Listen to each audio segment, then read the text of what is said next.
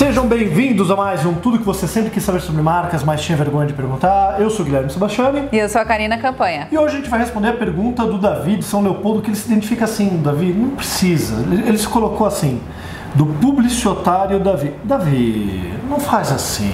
Não faz Publicidade assim. é uma área legal. É, espero que tenha sido um erro de digitação, né? Quando você fala, pô, o cara está me chamando de otário. É, Não, né? tá aqui, tá Pá, no texto, caiu, Ctrl né? C, Ctrl V. Mas vamos lá. Ele mandou uma pergunta muito boa. Na verdade, é a segunda pergunta que ele mandou, que ele coloca assim. Puxa vida, ontem veio uma pergunta, mas agora surgiu outra também importante. Vocês são foda.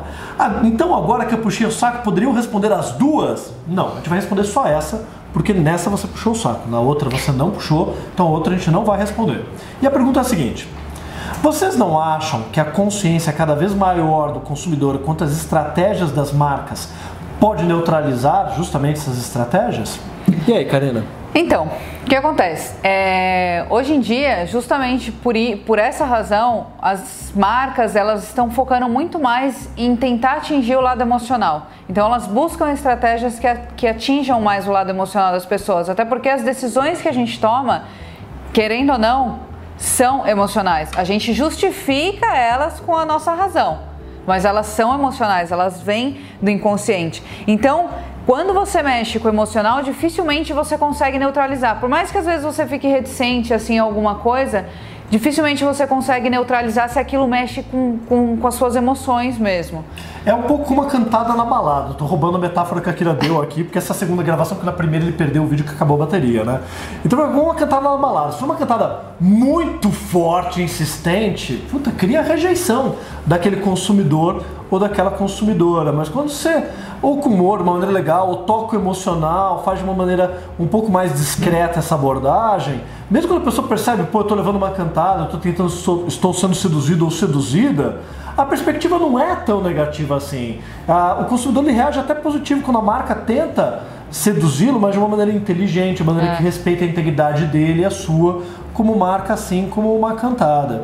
Mas eu tenho que concordar com você. Tem muitas estratégias, que eram estratégias até então tradicionais de marca, como o discurso racional que não funciona mais, que deixaram de funcionar. E hoje o que eu vejo é o seguinte: é, algumas estratégias elas não são inerentemente boas ou ruins. Mas quando algumas marcas, tendo pegado de alguma coisa positiva do branding, que é criar uma promessa que você vai entregar, e começam a subverter isso para criar uma promessa que não vai ser entregue, sim, aquele consumidor começa a ficar mais resistente a esse tipo de abordagem, mesmo quando vem uma marca que é sincera e que quer é, entregar aquilo que promete. Então, o que, que a gente vai ver que não funciona mais?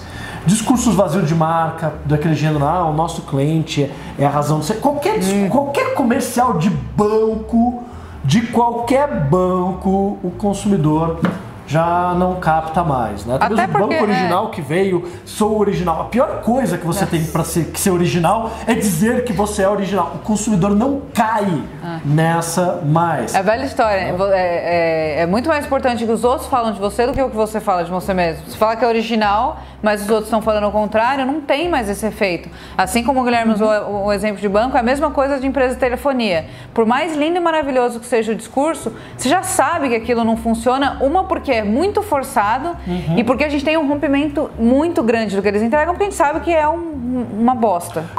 Frio, tem um trabalho fenomenal em, em, em redes sociais, mas a gente sabe que aquilo não é realidade. É, Ah, você entendeu? pode ser for mas você não entregou o meu micro-ondas, então que você vendeu e não integrou na minha lista de casamento. Nunca mais eu compro aí e falo É. mal. Nunca mais vou ter como cliente mas ó, bobão. Vamos lá. É, causas sociais de empresa que a gente sabe que não tem nenhuma vocação social. Não cabem mais. Se é uma empresa que tem isso como é, característica, sim. Campanhas mentirosas não funcionam mais.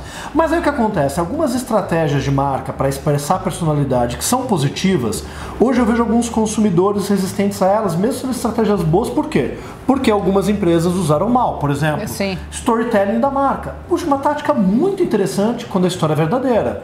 Mas quando você nunca teve um vovô italiano, A próxima empresa que for contar uma história, principalmente quando for verdadeiro, o consumidor vai falar: hum, será que é verdadeira mesmo? Hoje o storytelling é uma puta ferramenta, a gente estava até planejando um curso online, Fernando Palácio, de storytelling no brand, mas quando ele é mal utilizado, sim, você pode criar resistência no consumidor, assim como um antibiótico mal utilizado.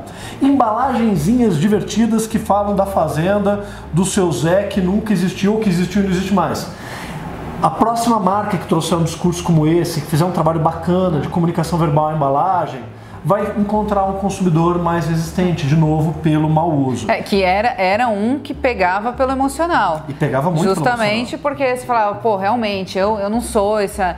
Eu fujo da mesmice, eu sou mais eu. Pega no seu emocional esse discurso. E você não repara, muito pelo contrário o storytelling, nesse caso, ele é aquela estratégia emocional que vai te fazendo cada vez mais, assim, quase que eufórico por dentro, de assim, uhum. nossa, que legal. Me... Não era forçado, era eles, assim, pontos em pontos é, que se juntavam e formavam uma coisa interessante. Não tinha nada de forçado, não tinha... mas quando você pega na mentira, acabou. Aí você realmente vai começar a desconfiar de tudo. É, e é uma pena, né? Porque você assim, eu comparo com a Xandó, que é uma outra marca de suco, uhum. também pasteurizado, é. também sem água, sem conservantes, com a mesma qualidade de produto que essa outra marca aqui tinha. É, e tem, tem uma boa qualidade de produto. Ela se destacou justamente porque ela não foi no racional, ela foi no emocional da personalidade da marca e não dizer apenas a qualidade do produto. Coisa que a Xandó, que está muito mais tempo no mercado, não Acho Xandó, que é Xandó, não é? Ah, e tá vendo, tem um problema de nem nunca conseguiu se destacar. E é um produto tão bom quanto. Então, é. eu vejo que hoje, infelizmente, algumas dessas estratégias estão sendo comprometidas. Eu espero que as empresas parem de fazer mau uso, porque senão o consumidor vai desenvolver uma imunidade. E lembrando que a estratégia ela não é maldosa, ela não é ruim quando por trás dela tem uma intenção sincera. Como uma cantada não é um problema quando a cantada é boa e ela é sincera porque você realmente quer conhecer aquele menino, aquela menina. Agora, o que, qual é a minha aposta para a próxima imunidade do consumidor? A minha aposta é a seguinte: falsos relatos de atendimento surpreendente ao cliente que são construídos e disparados online para criar uma resposta de nossa, que surpreendente é. essa marca fez, que geralmente é o mínimo que ela deveria ter feito, e que está amplamente amparada por um trabalho de assessoria de imprensa. Eu estou vendo falsos relatos com um trabalho de assessoria de imprensa, eu estou vendo também uma outra coisa que é muito ruim que às vezes são relatos verdadeiros de um atendimento que é surpreendente, mas ele é feito para ser surpreendente para aquele cliente que teve um problema. Aí a empresa monitora as redes sociais quando a pessoa faz um comentário positivo da marca, de uma reação positiva, em vez de esperar que aquilo naturalmente viralize, ela vai ela lá, vai. capta, ajuda a viralizar, multiplicar, faz um trabalho de assessoria de imprensa para aparecer num blog e outras mídias que, olha que fenomenal essa marca fez para esse cliente, que na verdade é o mínimo que ela deveria fazer porque ela pisou na bola com o cliente. Então, essa é a próxima estratégia de marca que eu acho que infelizmente vai pro buraco. É uma pena, porque tem empresas que realmente são sinceras é. quando dão um atendimento surpreendente, quando resolvem o problema, quando pedem desculpas. E outras só estão pensando na oportunidade de como parecer cool e descolado é. no Facebook. Legalzinho. Fica uma dica, né? você sabe qual que é, né? É. é isso. É isso. Perdimos vários clientes nesse programa. Ai, mas só de falar mal do p... também! Vai mandar tirar do YouTube. Gente, tinha um grupo no Facebook de 100 mil, Orkut, a gente foi uma censura. 100 mil pessoas escrito assim, odeio, odeio o, o E aí, justamente quando o Orkut começou a ter anúncio, esse grupo foi deletado. A gente põe uma censura, a gente põe um, um pinguinzinho. Pinguinzinho. Só pra... Toda vez que a gente falar mal do... Vai Põe um pinguim assim. É, é isso aí.